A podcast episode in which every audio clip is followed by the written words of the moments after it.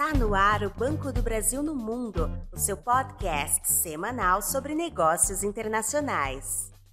Olá, eu sou a Camila Cavalcante da Unidade Comércio Exterior do Banco do Brasil. Hoje é quinta-feira, 5 de novembro de 2020, e vamos esclarecer as principais dúvidas das empresas que atuam no comércio internacional sobre o incentivo fiscal à exportação drawback, com a participação do Julian Santos, que é gestor de operações da Becomex Digital, uma consultoria parceira do Banco do Brasil, especializada nas áreas fiscal, tributária e aduaneira. Seja muito bem-vindo, Julian. Olá, Camila. Olá a todos. Muito obrigado pela oportunidade. A concessão de incentivos fiscais pelo poder público aos exportadores tem o objetivo de reduzir o custo final dos produtos exportáveis por meio da desoneração fiscal, tornando-os mais competitivos no exterior. O acesso aos benefícios de drawback, por exemplo, é um desses incentivos. Nesse sentido, eu gostaria que você, Julian, explicasse melhor para a gente o que é o drawback e quais são as suas vantagens. Legal, Camila. Vamos lá então. O drawback é um regime aduaneiro especial e ele foi instituído lá em meados dos anos 60 em, em 1966, já há bastante tempo, né? E ele consiste basicamente na desoneração dos tributos que são incidentes na compra de insumos que serão empregados é, ou consumidos na produção de bens que foram ou que ainda serão exportados. É, depois eu, eu, explico um pouquinho da diferença desses dois conceitos, né? Ele, é, ele, é, concedido a empresas industriais e as suas regras de funcionamento elas estão disciplinadas numa portaria que foi inclusive atualizada esse ano é, pelo Ministério da Economia, que é uma a portaria CSEX 2044, desculpe. Uh, ela foi ela foi atualizada esse ano e foi vários conceitos foram renovados, foi foi simplificado bastante uh, as regras do relativas ao drawback, né? Uh, ele é concedido e disciplinado por essa portaria do Ministério da Economia, né? mas é fiscalizado pela Receita Federal. Então, é uma atuação conjunta do, dos dois órgãos. Né? Ah, os insumos eles podem ser adquiridos ao amparo do drawback tanto no mercado interno como também podem ser importados. Muitas empresas conhecem o drawback só relacionado a esses insumos importados, né? Mas existe uma, uma previsão legal para também adquirir insumos no mercado interno, a um para do drawback, e é, e é algo pouco utilizado e pouco conhecido, né? Então, é, é uma, uma boa oportunidade para as empresas.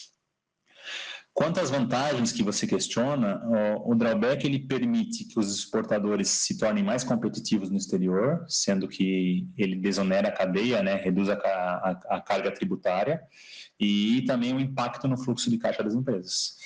O principal objetivo de, do drawback é evitar que as empresas exportem tributos. Então, essa cadeia de tributos no Brasil é bastante pesada, como todos conhecem, né?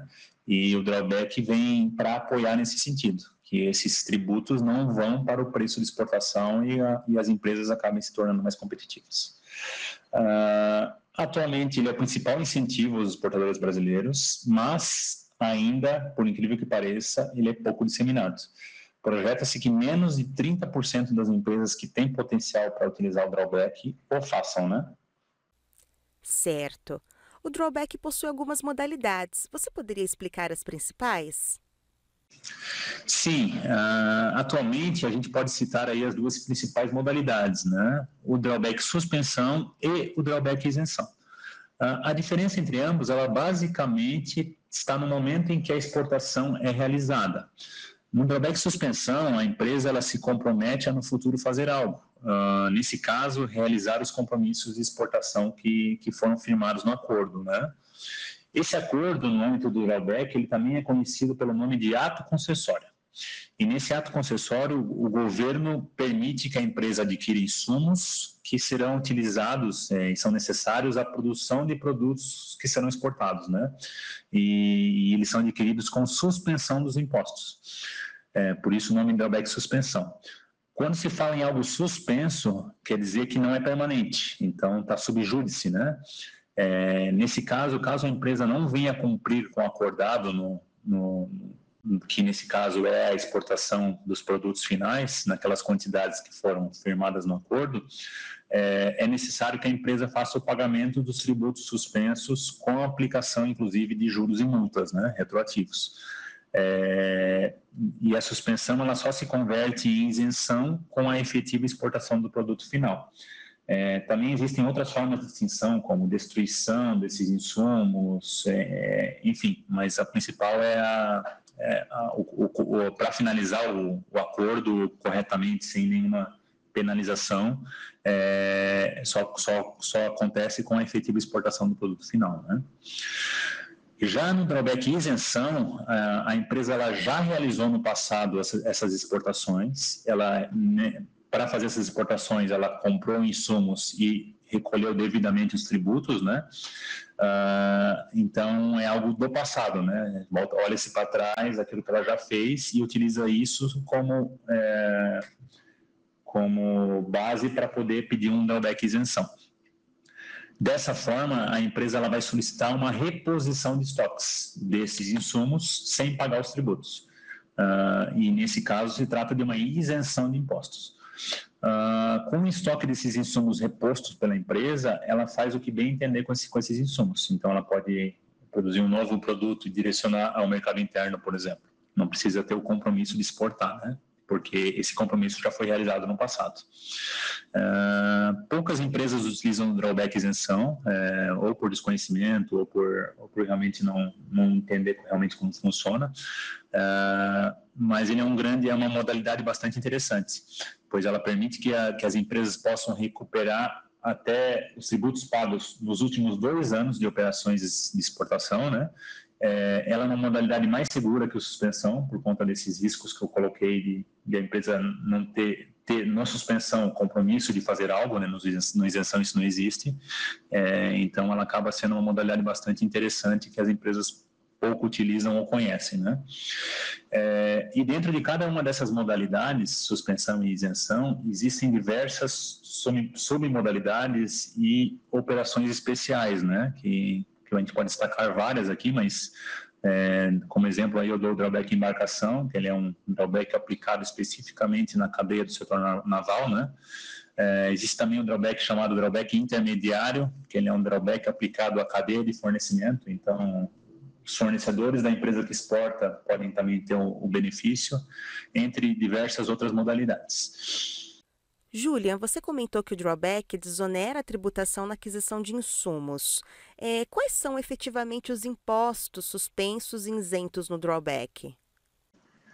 Boa pergunta. Uh, aqui a gente vai precisar separar as duas modalidades. Então, no drawback suspensão, é, acabam sendo suspensos os impostos de importação, que se trata de custo para todas as empresas, né? O IPI, o PIS, a COFINS a FRMM, que também é conhecido como adicional de frete para renovação na marinha mercante, né? É um tributo na, que acontece na importação marítima, e o ICMS no âmbito estadual. Ah, já no drawback isenção, são isentos o, o, imposto de importação também, o IPI, o PIS e a COFINS. Ah, e aí a diferença está aqui na marinha mercante e no ICMS, né? É, esses dois tributos, existem várias propostas aí para inclusão deles também no drawback isenção, é, que estão em curso, inclusive, mas de, é, eles dependem de mudanças legislativas, né? Então ainda não, não aconteceram. Então hoje a principal diferença é se tem vários benefícios do drawback isenção perante a suspensão, uma das da, dos problemas ou das, da, dos malefícios é que não inclui marinha mercante e ICMS, né? Quais produtos se enquadram no drawback? Então, não, não, existe basicamente aí restrição a produtos no drawback, né? O, o que existe é, é, uma obrigatoriedade desse insumo que for adquirido no, no regime de drawback, ele passar por um processo de industrialização. É, ou seja, que esses insumos eles sejam transformados ou beneficiados ou montados, entre alguns outros processos que também se enquadram nesse conceito de industrialização. Né? Ah, assim sendo, não é permitido adquirir um insumo no regime de drawback e exportar esse mesmo insumo sem a realização de um processo produtivo. Então, é necessário que ocorra uma agregação de valor em cima desse insumo, né? Legal. E quais os principais requisitos para as empresas poderem utilizar o drawback? O primeiro requisito que a empresa precisa uh, cumprir é estar habilitada junto à Receita Federal para realizar movimentações de comércio exterior, né? Uh, que também é conhecido como radar. Uh, também é necessário que as empresas elas estejam em regularidade fiscal, isto é, elas tenham CND, né? Uh, que sejam optantes ou pelo lucro real ou presumido. O simples não se enquadra, uh, mas ele ele tá, também está em estudo para que as empresas do simples possam se se enquadrar no benefício drawback. Uh, e também, é, como já foi comentado uh, nos, nas respostas anteriores, aí é indispensável que a, que a empresa tenha um processo produtivo, né? Então, ela não pode ser uma simples comercializadora. Uh, basicamente, são esses os, requisitos para operar no regime de drawback, né? Uh, muitas empresas elas acabam não utilizando o drawback, drawback ou por desconhecimento ou talvez por medo. Uh, às vezes elas não têm capacidade interna para fazer o gerenciamento uh, das obrigações acessórias que o regime exige, né? É, e com isso acabam não aproveitando de um grande incentivo que o governo fornece e que as tornariam bem mais competitivas no exterior, né? É, no mercado que muitas vezes o concorrente dela está tá se utilizando desses e de outros benefícios, né? Então, fica aqui a nossa recomendação para que as empresas uh, avaliem a utilização do drawback em suas operações. Perfeito. Julian, muito obrigada pela sua participação. Em caso de dúvida sobre a concessão do regime drawback, os clientes do Banco do Brasil podem contar com a equipe do Escritório de Comércio Exterior Especializado do banco, que oferece consultoria especializada em parceria com a Becomics entre em contato com seu gerente internacional para mais informações ou envie um e-mail para consultoriacomex@bb.com.br. Ficamos por aqui, até a próxima, pessoal.